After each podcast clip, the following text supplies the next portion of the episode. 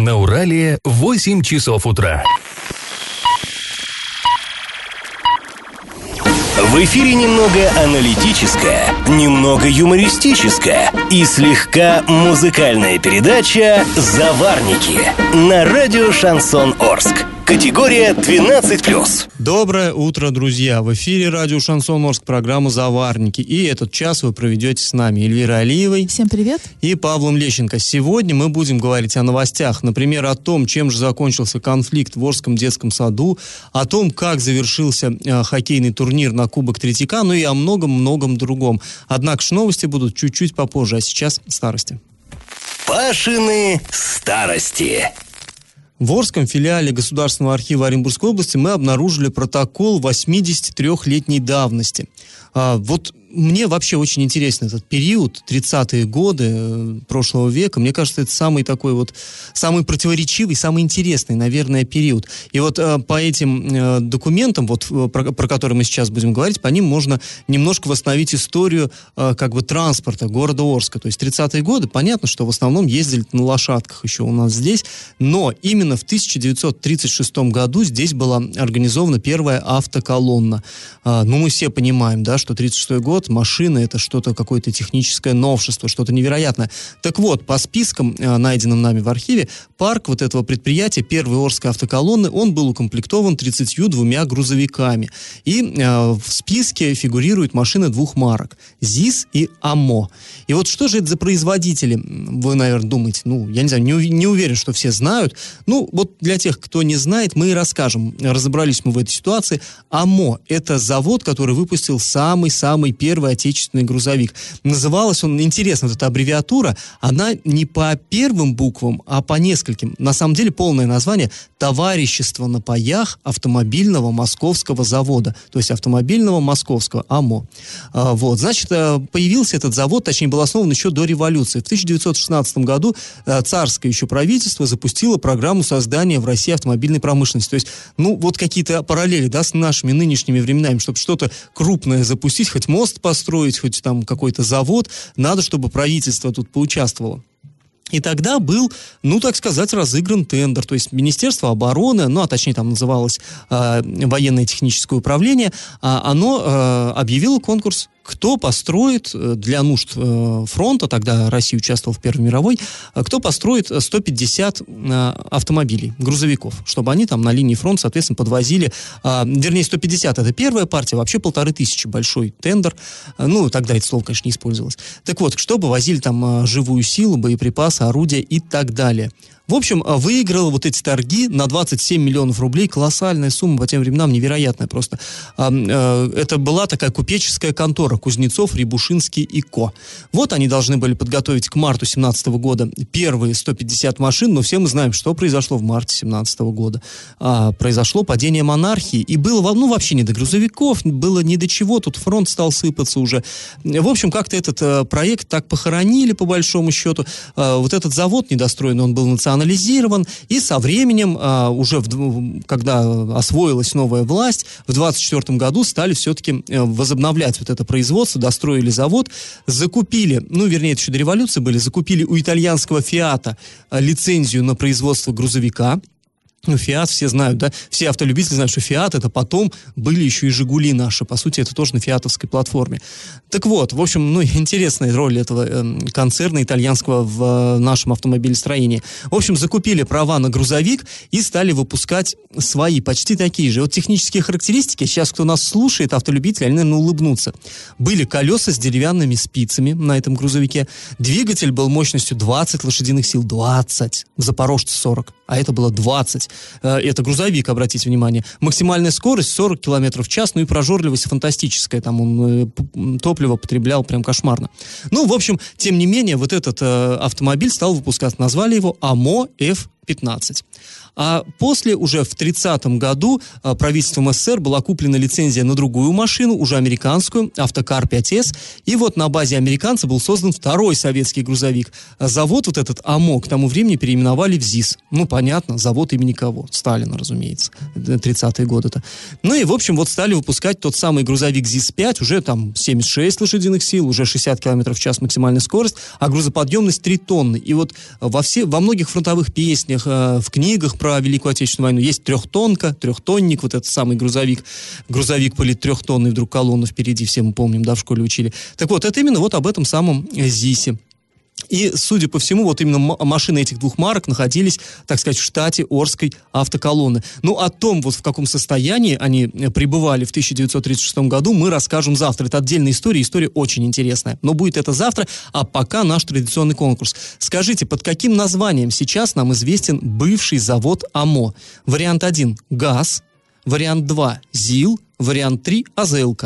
Ответы присылайте нам на номер 8 903 390 40 40 в соцсети «Одноклассники» в группу «Радио Шансон Орске» или в соцсети ВКонтакте в группу «Радио Шансон Орск» 102.0 FM для лиц старше 12 лет. Галопом по Азиям Европам! В Орск прибыли два новых автогрейдера. Зимой они будут удалять наледь дорог, ну вот следующий теперь уже зимой, сейчас, слава богу, в этом нет необходимости. Ну и летом тоже простаивать, конечно, не будут. Летом они будут использоваться для грейдирования дорог частного сектора. Это тоже, в общем-то, такая больная мозоль города Орска. Особенностью техники, сообщают, является возможность установки механизма под углом 45 градусов, что увеличивает его технические возможности. Так э, говорит э, администрация, э, пресс-служба администрации города Орска. Орска. Сейчас эти грейдеры находятся на базе МУПСАТУ. Прибыли они в Орск прямо из Брянска, с завода-изготовителя. И, кстати, если вы умеете управлять грейдером, то МУПСАТУ как раз ищет опытных грейдеровщиков. Ну, Грейдеристов. Грейдеристов, да. А потому что, по словам инжен... главного э, руководителя теперь уже МУПСАТУ, очень мало в Орске ну, людей, которые умеют управляться такой техникой. Поэтому, ну, скажем так, в МУПСАТУ есть вакансии. Да, но в других местах, видимо, спрос на таких людей есть, и они просто просто уезжают из Орска, увы, Ну, по всей видимости, да. 9 мая этого года Орск снова присоединится к всероссийской акции «Бессмертный полк». В прошлом году около 6 тысяч арчан встали в колонну с портретами своего ветерана. Всероссийская летопись «Мой полк.ру» насчитывает уже более тысячи историй орских солдат. Среди них ветераны и армии флота, труженики тыла, партизаны, узники фашистских лагерей, блокадники, бойцы сопротивления, дети войны. Принять участие в акции и параде может любой желающий желающий. Инициатором и официальным координатором этого движения в Орске является сайт урал56.ру для лиц старше 16 лет. На этом сайте есть раздел «Бессмертный полк». Заходите, находите этот раздел, и там есть вся информация по этой акции. А, друзья, хорошая еще новость для автомобилистов. Оренбургская область дополнительно получит почти миллиард рублей на ремонт федеральных дорог. Об этом сообщил в Рио губернатор Оренбургской области Денис Паслер. Он сказал, я процитирую, в Оренбуржье тысячи километров федеральных дорог. Эти, это оренбургские участки пяти крупнейших трасс. Работа предстоит большая, но мы к ней готовы. Конец цитаты. Ну а после небольшой паузы мы с вами вернемся в эту студию и расскажем, чем же закончился конфликт в Орском детском саду. И как это понимать? А, детский сад номер 99, который находится на улице Добровольского и на который жаловались родители, закрыли на неделю с 29 марта по 5 апреля. А, детей распределили по другим учреждениям. Об этом нам сообщили родители.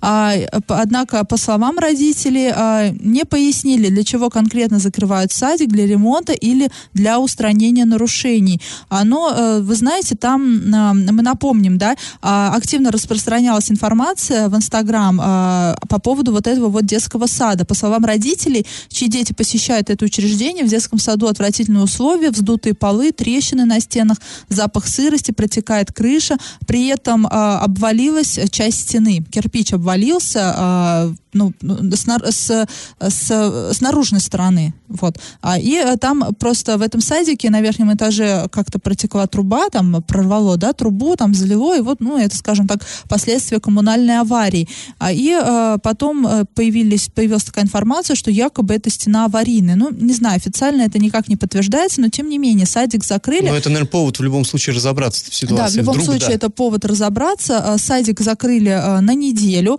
но я не думаю, что такие уж серьезные там какие-то недочеты, которые ну, за неделю бы не исправили, да. Если за неделю, ну, наверное, как-то масштаб трагедии там оценили и понимают, что недели вполне хватит, чтобы устранить. А в пятницу я шла мимо этого детского сада, ну, потому что мой ребенок ходит в соседний детский сад, и как-то у меня есть возможность наблюдать за, и за 99-м э, детским садиком, там уже вовсю шли работы. Там работали с этой стеной, там какие-то манипуляции, скажем так, проводили. Так что не стоит на месте э, эта ситуация, что-то там дорешается.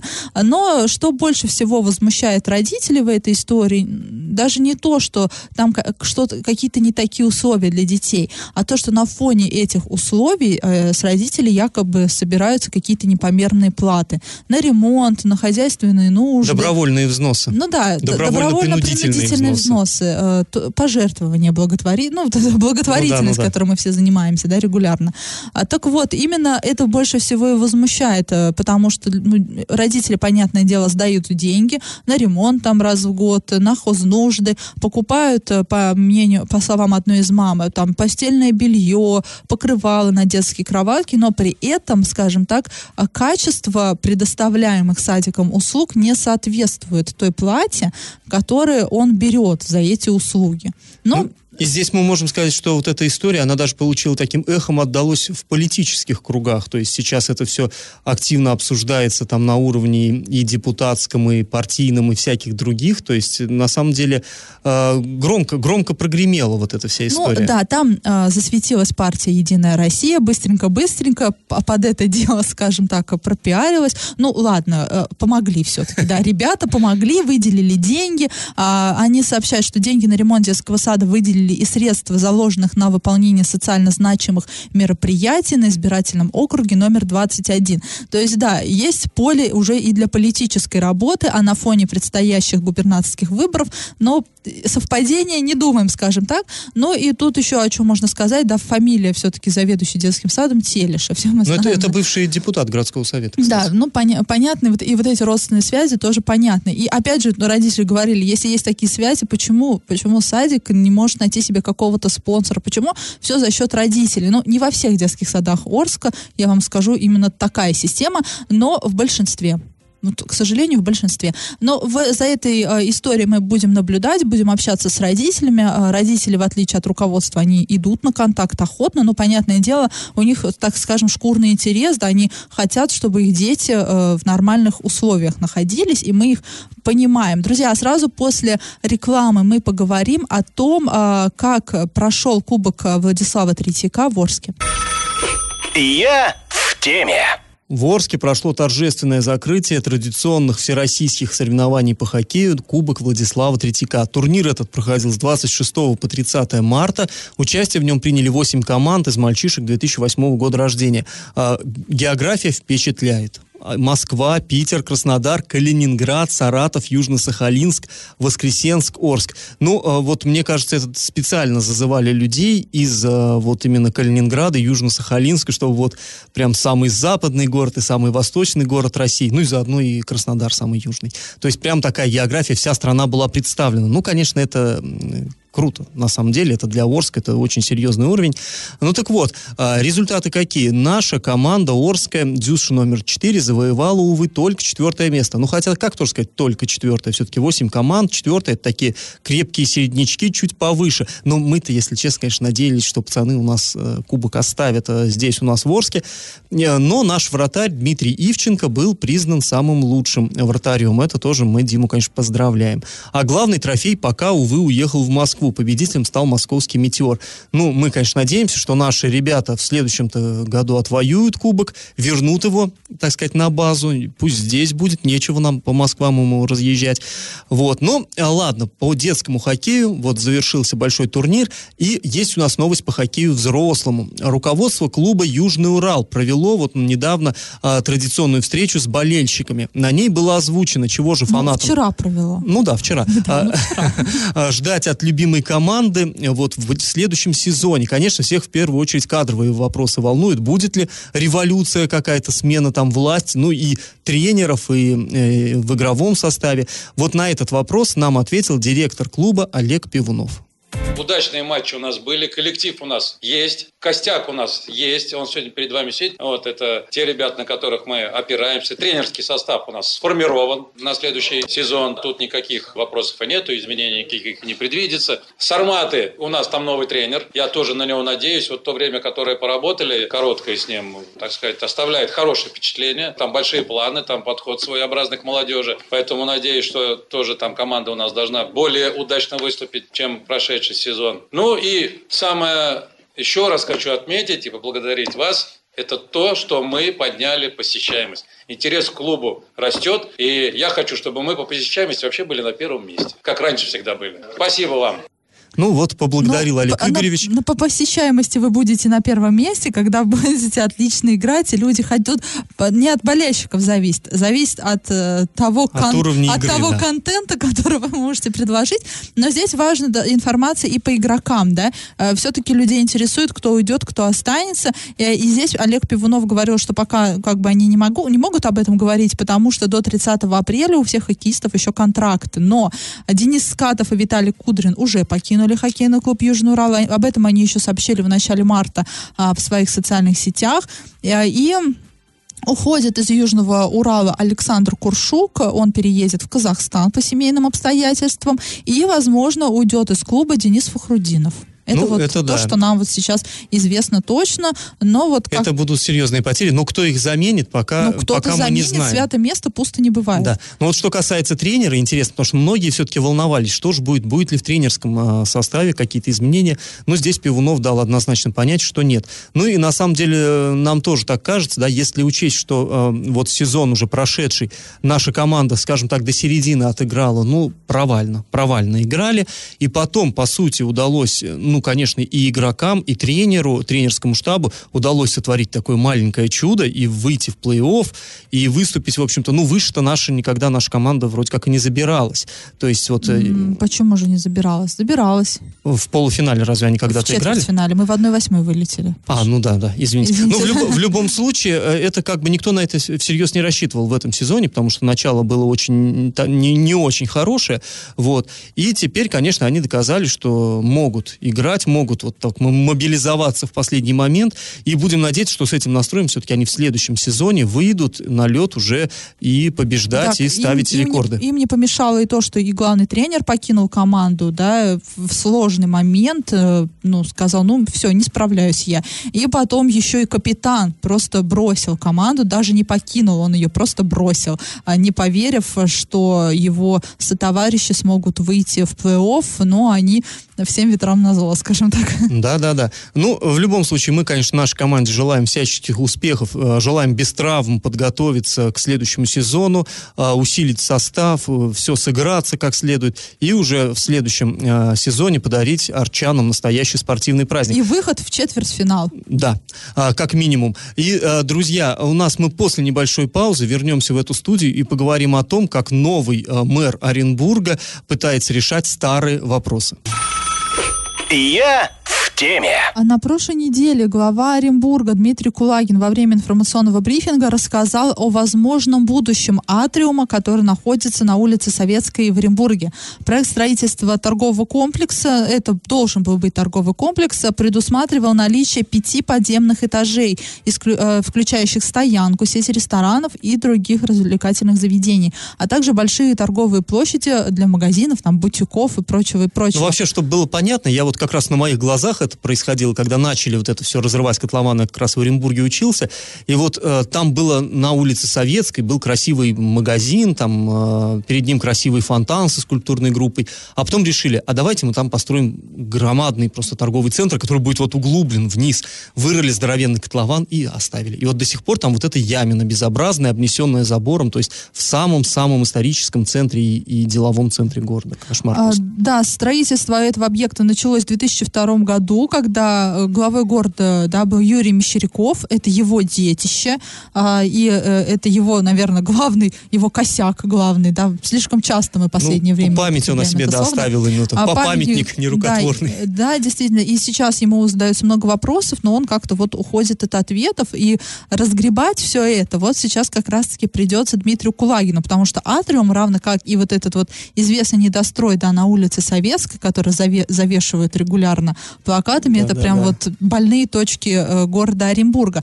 Так вот, э, что же сказал по поводу э, этого объекта, по поводу этого атриума Дмитрий Кулагин, нам расскажет наш оренбургский корреспондент Андрей Локомотив. Во время брифинга он сказал, что в Оренбурге на спуске планируется заменить ступени с бетонных на гранитные. Если вдаваться в историю этой достопримечательности города Оренбурга, то первично там были действительно бетонные ступени, которые продержались около 30 лет, после чего на эти бетонные ступени положили гранитные плиты, которые последние лет 20, может быть даже больше, служили ступенями на спуске чем суть этой ситуации? Дело в том, что спуск к реке Урал в городе Оренбург является памятником культурного наследия. Согласно законодательству, менять что-либо, замены бетонных ступеней на гранит э, невозможно, и это запрещено законом. Соответственно, непонятно, насколько, как это будет делаться проектно и как это будет реализовано. Вот мы сейчас обвинили Юрия Мещерякова в косяках и сами, да, и его допустили. Речь на, на, на вот этом информационном брифинге с Дмитрием Кулагином шла сначала про атриум, а потом про спуск к реке ну, Урал. Это, да? это связанные на самом деле объекты. В каком Потому плане? что и спуск то, и то... к реке Урал это тоже теперь проблема города да. Оренбурга. И то, и то, причем э, является как бы таким историческим в каком-то смысле наследием. То есть вот эта вот улица Советская, она вся такая, она вся историческая, она все э, жители города Оренбурга очень трепетно к ней относятся. И вот э, в одном конце улицы Советской Советской вырыли этот безобразный котлован, с которым не знают, что да, делать. и теперь Дмитрий Кулагин обещает, что, ну тут, собственно, поставим точку, сейчас Сатрум, да, он пообещал сравнять его с землей. Все. Ну, то есть, короче, засыпать просто. Да, просто рыли, засыпать. Рыли, э, рыли, рыли, засыпем, все. Да, это вот просто глупость несусветная был этот атриум. Ну, раз не получилось построить, да, там торговый центр, значит, заведомо идея провальна. То есть, в общем, многие миллионы закопали в землю, закопают. Закопать, возможно, возможно, нет. Э, и Арапов э, обещал решить проблему с этим атриумом, там и тот же Мещеряков обещал, но они не решили. Посмотрим, сдюжит ли Кулагин. И еще одна проблема, это вот спуск к реке Урала, который нам сейчас, собственно, и рассказал наш коллега Андрей Локомотив, да, из Оренбурга. А, Дмитрий, а там проблема-то в чем? А, начали в семнадцатом году проводить реконструкцию, провели, спуск открыли, и начало вот это вот все появляться, ржавчина, все начало сыпаться. Опять закрыли этот объект, снова провели повторную реконструкцию а, вот прошлой весной, и теперь снова все сыпется. И самая главная проблема это вот эти гранитные ступени. Пообещали, да, после реконструкции, не гранитные, бетонные, да, бетонные э, ступени, пообещали, что э, они продержатся еще 50 лет. Но Прош... они... Только на намочила эти ступени, там проржавела арматура внутри, и через вот через щели стала ржавчина Но... сочиться, и рыжий просто вот да, это вместо... на белых ступенях рыжие потеки. Вместо Кошмар. 50 лет эти ступени продержались только, ну, там, около 5 месяцев, грубо говоря, и Дмитрий Кулагин теперь пообещал, э, хочет заменить их на гранитные. Ну, понятно, это дополнительные средства. Дополнительные... Но причем, если в случае с Атриумом там хотя бы были какие-то частные инвестиции, то здесь вот буквально уже который раз э, просто сорят деньгами бюджетными. Это все-таки немножко ну, другой коленкор. смотри, э, той организации, которая проводила реконструкцию, ей не заплатили деньги администрация отказалась платить э, компании Skip, э, ну, не оплатила работу по реконструкции, потому что не приняла, скажем так, эти работы.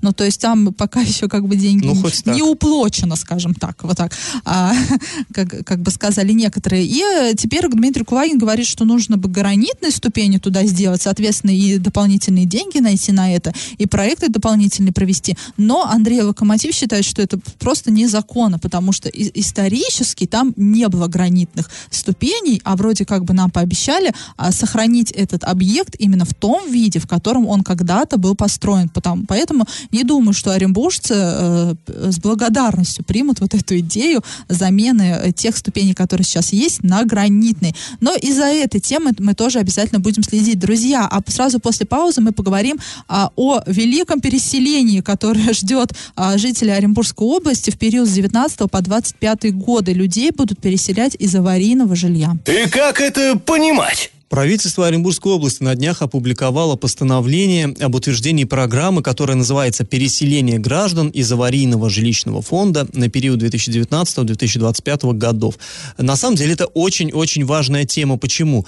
А, вот на, в этом году а, действие программы как бы замедлилось, да, и люди стали возмущаться, а что же, что же, точнее не в этом, даже в прошлом году стали возмущаться, что почему не переселяют, дома продолжают рассыпаться, что будет. И вот были такие панические настроения, что нет, все, действие программы закончилось, ничего ждать нечего. А, нет, друзья, все-таки вот, наконец, подписали, и ожидается, что в рамках вот этой программы в течение вот этого ближайшего времени у нас в регионе будут ликвидированы 99 тысяч квадратных метров аварийного жилья. Ну, это на самом деле довольно много.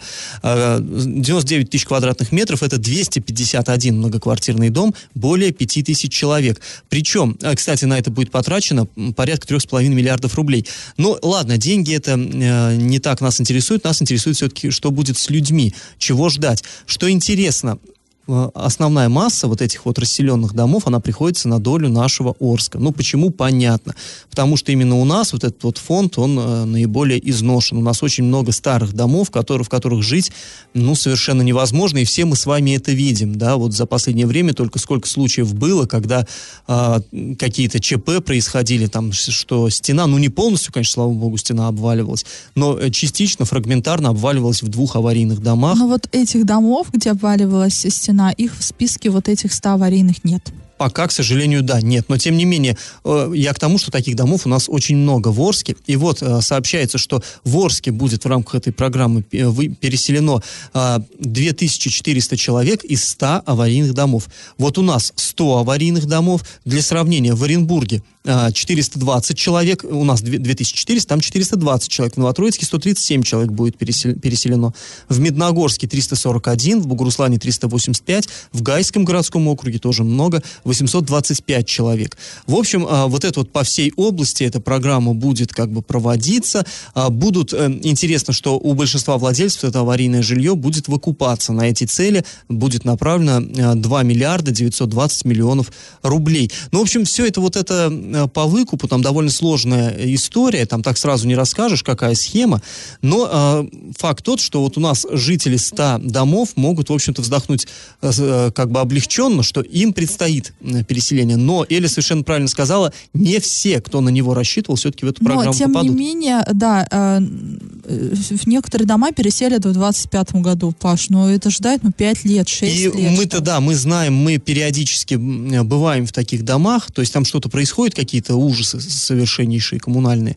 звонят нам, журналистам, говорят, ну вы приедете, сфотографируйте, пропечатайте про них. Про кого про них даже люди сами толком не могут сказать. Ну вообще вот, вот несправедливость.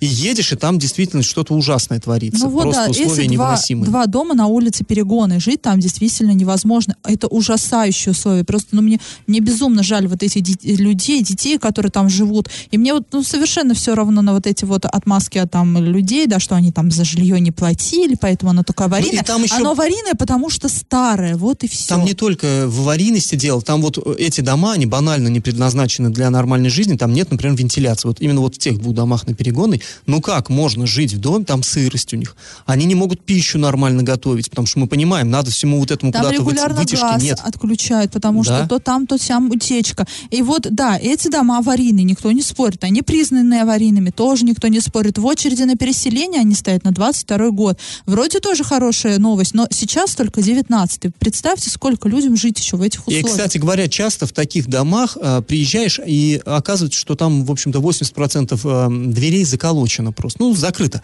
Э, потому что люди там не живут, а жить там пр- практически невозможно. Ну, а Если живет. у кого-то есть возможность, они просто снимают где-то жилье и ждут вот этого светлого праздничка, когда их там в 2022-2025 году переселят.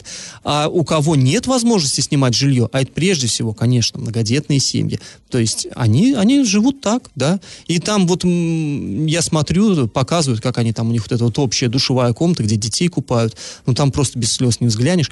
Ну, с одной стороны, ладно хоть так, вот подписали сейчас этот, э, это постановление, но действительно очень много людей осталось все равно за бортом, и многим придется вот этого ждать еще долго-долго, а каждый день ожидания для них это, конечно, э, очень тяжело. Ну, что же, будем смотреть, как вообще будет реализовываться вот эта программа. Это тоже еще все под вопросом. И э, можно что отметить. Особенность этого документа – это одно из последних постановлений правительства Оренбургской области, которое подписал бывший наш губернатор Юрий Берг. Подписал он его ровно за день до отставки, 20 марта 2019 года. Такой вот подарочек. Ну, а после небольшой паузы мы вернемся в эту студию и узнаем, что у кого накипело.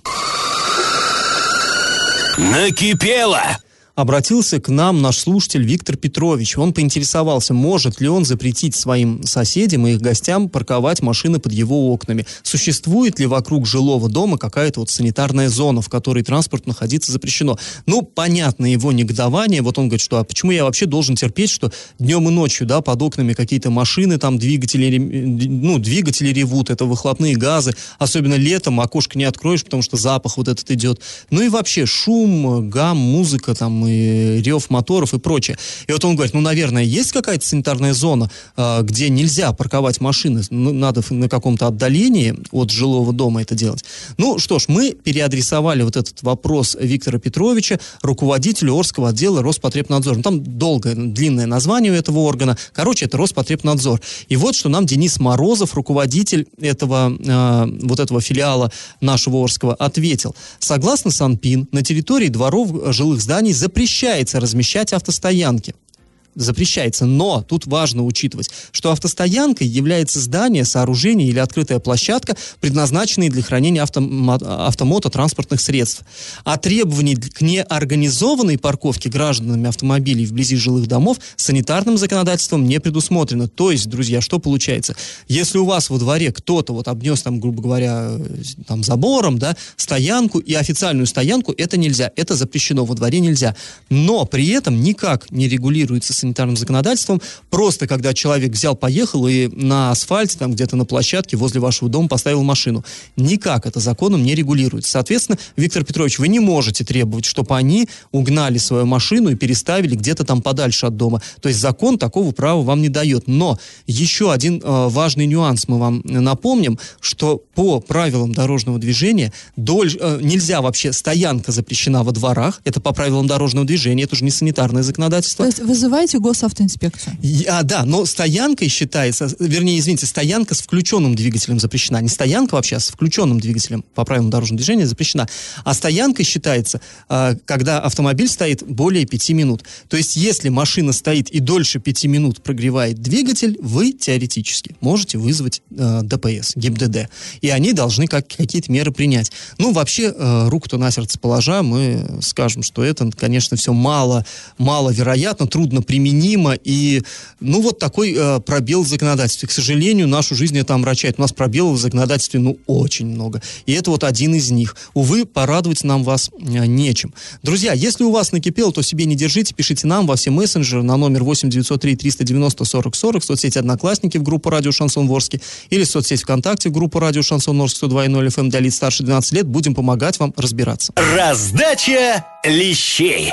Мы спрашивали вас в начале этой программы, под каким именем нам известен бывший завод АМО. Вот тот самый первый завод, выпускавший первые советские грузовики. Ну, ГАЗ, это всем известно, это Горьковский автозавод. Почему он так назывался? Ну, называется, точнее, потому что располагался в городе Горьком. Горький — это нынешний Нижний Новгород, то есть это неправильный ответ. АЗЛК. Большинство наших вот участников конкурса считают, что это АЗЛК. Ну, потому что знают, что это именно в Москве этот завод расположен, автомобильный завод Ленинского комсомола. Ну да, в Москве, но он не имеет никакого отношения к АМО. Он гораздо позже появился, выпускал легковушки «Москвич». Тоже неправильный ответ. А вот тот самый завод АМО, после э, был в 30, э, в 30 году переименован в ЗИС, завод имени Сталина, а в 56 году, через три года после смерти вождя народов, получил новое название. Ну, понятно, Сталин уже стал как бы немножко не в чести, и э, завод стал называться заводом имени Лихачева. Но, разумеется, это не в честь академика Дмитрия Сергеевича Лихачева, который перевел слово о полку Игореве, а имеется в виду, в честь назвали э, легендарного директора вот этого самого завода Ивана Алексеевича Лихачева. Он руководил предприятием почти 30 лет. В общем, правильный ответ сегодня два. И победителем у нас становится Валентина. Поздравляем ее. Друзья, остальные, не отчаивайтесь, участвуйте в нашем конкурсе завтра. Слушайте нас на подкастах в разделе «Заварники» на сайте урал56.ру для лиц старше 16 лет или в своих мобильных App Store, Google Play в помощь. Ну, а на сегодня мы с вами прощаемся. Этот час вы провели с Эльвирой Алиевой. И Павлом Лещенко. Пока, до завтра.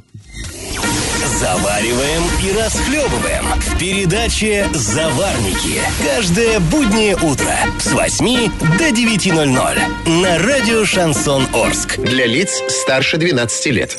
Радио «Шансон». СМИ зарегистрировано Роскомнадзором. Свидетельство о регистрации Л номер ФС 77 68 373 от 30 декабря 2016 года. Для лиц старше 12 лет.